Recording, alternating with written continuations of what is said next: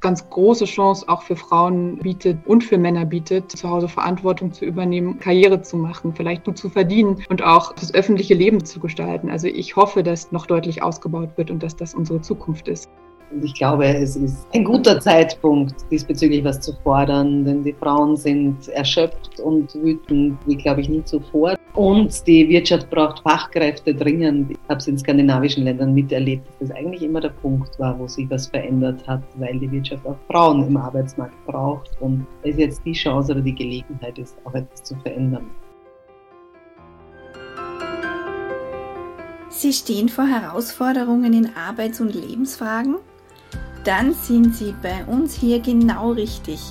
Wir sind B7 Arbeit und Leben. Wir beraten, begleiten, beschäftigen Menschen in schwierigen Lebenslagen und das ist unser Mutmacher zum Hören.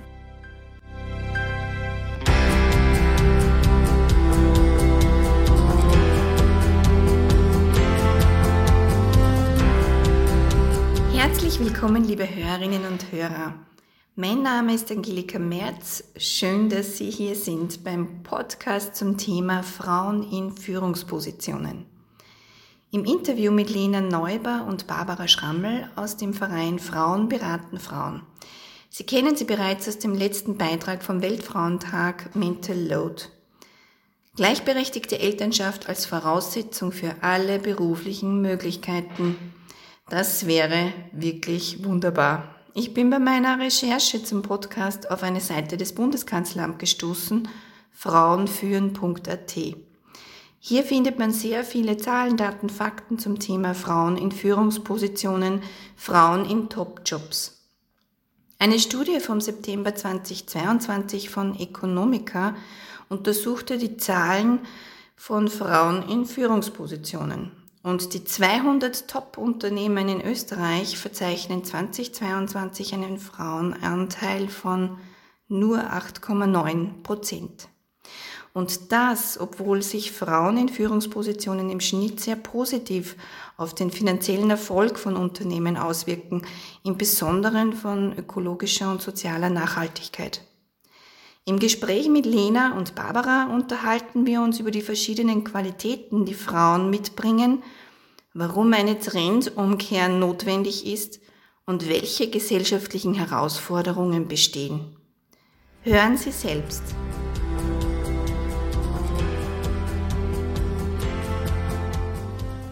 Herzlich willkommen, Lena und Barbara. Schön, dass ihr wieder da seid. Hallo. Hallo. Frauen als Gewinn für Unternehmen in Sachen Nachhaltigkeit, Produktivität und Zufriedenheit der Mitarbeiter. Lena, was meinst du, warum können Frauen in Firmen wirtschaftlich und sozialökonomisch einen positiven Einfluss bewirken? Ich glaube, dass Frauen da eben einbringen an Kompetenzen, das, was sie eigentlich eben wirklich von klein auf lernen ähm, nämlich dass sie oft gelernt haben, das Wohl aller im Blick zu haben und auch sehr geschult darin sind, Bedürfnisse ähm, von Menschen zu erkennen und die auch zu berücksichtigen. Und ich glaube, dass das sich auch auf Unternehmen sehr, sehr positiv auswirkt, dass da auch nach nachhaltigen, guten Lösungen für alle gesucht wird und die auch gefunden werden, dass sozusagen das große Ganze auch ein bisschen mehr mit im Blick ist. Natürlich gibt es auch Studien, die belegen, dass Frauen eigentlich ähm, strategische sind oder ähm, ökonomische Vorteile erwirken dadurch, dass sie einfach weniger risikobereit sind, weil sie eben das Wohl von allen im Blick haben, sehr verantwortungsbewusst damit umgehen, weil sie vielleicht auch multitaskingfähig sind, was man vielleicht als Mutter auch gut lernt, das berichten zumindest auch Väter, die in diese Rolle schlüpfen, ähm, stressresistent mhm. ist.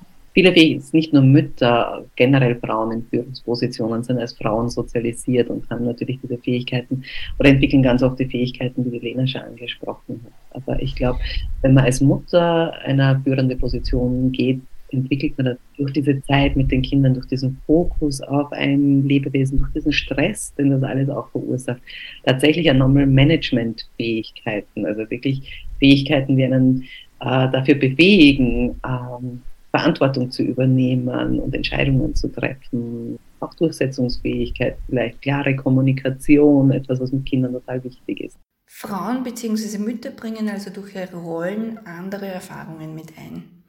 Lena, was kannst du hier dazu aus deiner Beraterinnen-Tätigkeit erzählen? weil ja ganz viele Frauen zu uns kommen ähm, in Scheidungssituationen. Mhm. Und es ist wirklich bemerkenswert, äh, wie Frauen in solche Scheidungsverhandlungen hineingehen und wie das ähm, eben ihre Partner oft tun weil wir sehen, dass das Frauen ganz oft so eine Position vertreten, wo sie irgendwie schauen, ja, was ist jetzt irgendwie für die Kinder, für meinen Partner, was ist sozusagen für alle irgendwie das Beste, wie ist es für alle irgendwie gut sozusagen und dann eher diese Position vertreten, während die Partner eben ganz häufig erstmal, na, wie man eben in Verhandlungen reingeht, erstmal sehr hoch sozusagen ähm, schauen, dass für ein, für ein selbst sozusagen was Gutes bei rausspringt, auch sehr gewinnorientierte Scheidungen zu gewinnen und irgendwie für sich sozusagen ähm, das für, zu seinen Gunsten zu entscheiden. Da sieht man auch schon ja sehr gut, glaube ich, wie das auch in, in vielen Unternehmen wahrscheinlich läuft und ähm, dass vielleicht die Lösungen, wo man das wohl aller mehr im Blick haben, tatsächlich auch einfach sehr viel nachhaltiger sind oder auch ähm, langfristig einfach auch ähm, sich gut für die Mitarbeiterinnen anfühlt. Das Problem ist ja, dass das von der Gesellschaft auch wieder in unserer kapitalistischen Gesellschaft nicht so wertgeschätzt wird. Dass eigentlich ja. so Unternehmen dann Profit, äh, Durchsetzungsfähigkeit, strategisches Geschick, äh, am besten für das Unternehmen etwas herausholen. Also solche Fähigkeiten viel mehr gefragt, obwohl es tatsächlich auch Studien gibt, die belegen, welchen positiven Einfluss etwas anderes hat, also das Nachhaltige, das auch wohl auf aller schauen, äh, dass das eigentlich wirklich auch zukunftsorientiert ist und Unternehmen tatsächlich bringt. Das heißt, der Fokus ist ja völlig unterschiedlicher. Die Bewertung. Die Bewertung, ja. Weiblichen, was es vielleicht wenig gibt, aber so äh, Eigenschaften, die Frauen eher zugeschrieben werden und denen mhm. die Männern eher zugeschrieben werden. Das mhm. merken wir schon in der Sozialisation von Kindern. Also wir wissen, Burschen werden eher dazu erzogen, durchsetzungsfähig zu sein, konkurrenzfähig zu sein, ähm, zielstrebig zu sein, also Eigenschaften, die für das Erwerbsleben, wo wir glauben, dass die sinnvolle ist, und Mädchen werden eher dazu sozialisiert, fürsorglich zu sein, sich zu kümmern um andere, nachgiebig zu sein, Emotionsarbeit zu leisten. Beim letzten Podcast haben wir gehört, dass man durch Studien weiß, dass sich auch bei Männern, die Care-Arbeit leisten, die Gehirnstrukturen umbauen. Das heißt, durch die Fähigkeiten, die sich Männer in der aktiven Familienbetreuungszeit aneignen, entwickeln sich neue Eigenschaften. Barbara, wenn also Frauen eher in der weiblichen Rolle von Anfang an sozialisiert sind, sich zu kümmern, das Wohl aller im Blick zu haben, sie lernen dies von klein auf. Aber Männern steht ja auch nichts im Weg, diese Qualitäten zu haben oder zu entwickeln. Was sagst du dazu?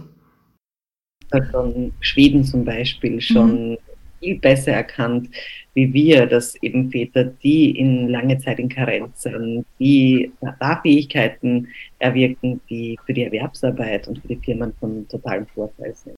Lena, was kann man Frauen sagen? Wie kann man sie dabei unterstützen, wenn sie vor folgender Entscheidung stehen? Beruf oder Familie? Kinder oder Karriere?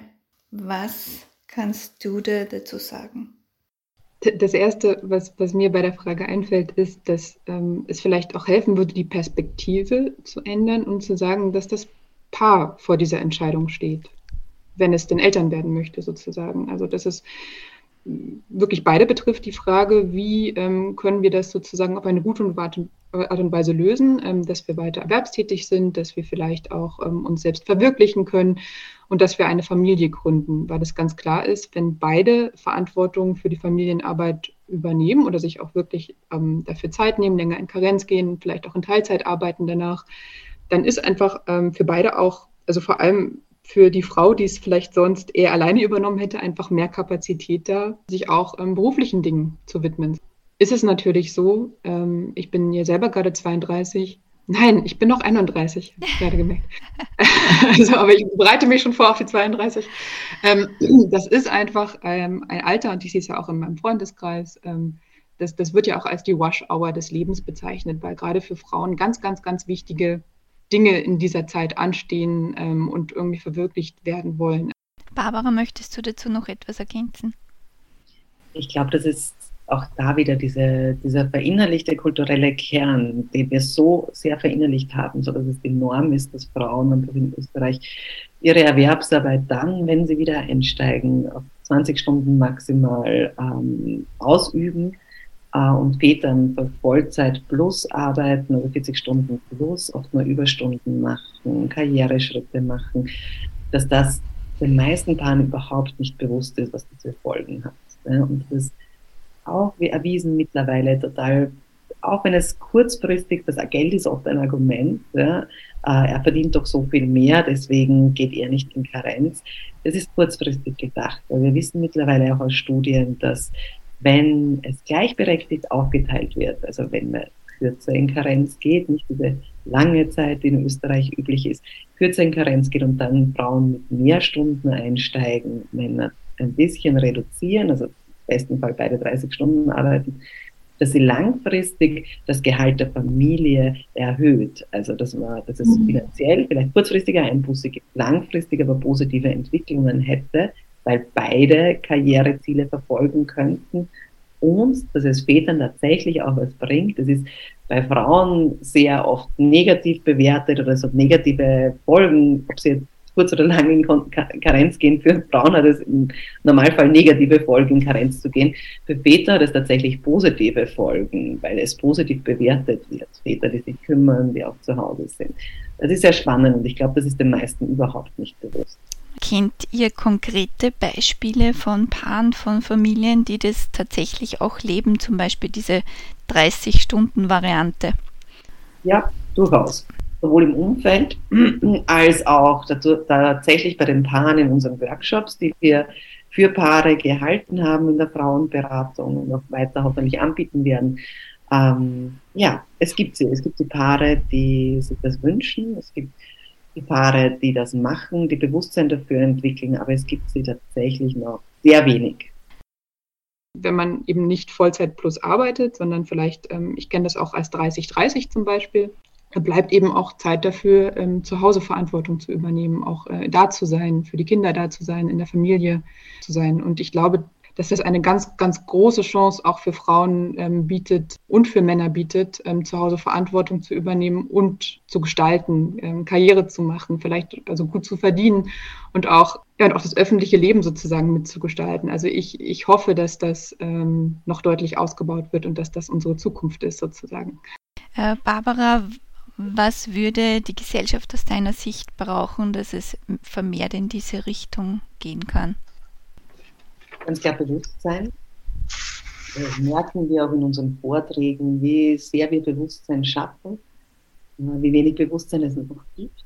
Mhm. Und ich glaube, es ist ein guter Zeitpunkt, diesbezüglich was zu fordern, denn die Frauen sind erschöpft und wütend, wie glaube ich nie zuvor. Das hat Corona auch bewirkt. Und die Wirtschaft braucht Fachkräfte dringend. Ich habe es in skandinavischen Ländern miterlebt, dass das eigentlich immer der Punkt war, wo sich was verändert hat, weil die Wirtschaft auch Frauen im Arbeitsmarkt braucht und es jetzt die Chance oder die Gelegenheit ist, auch etwas zu verändern.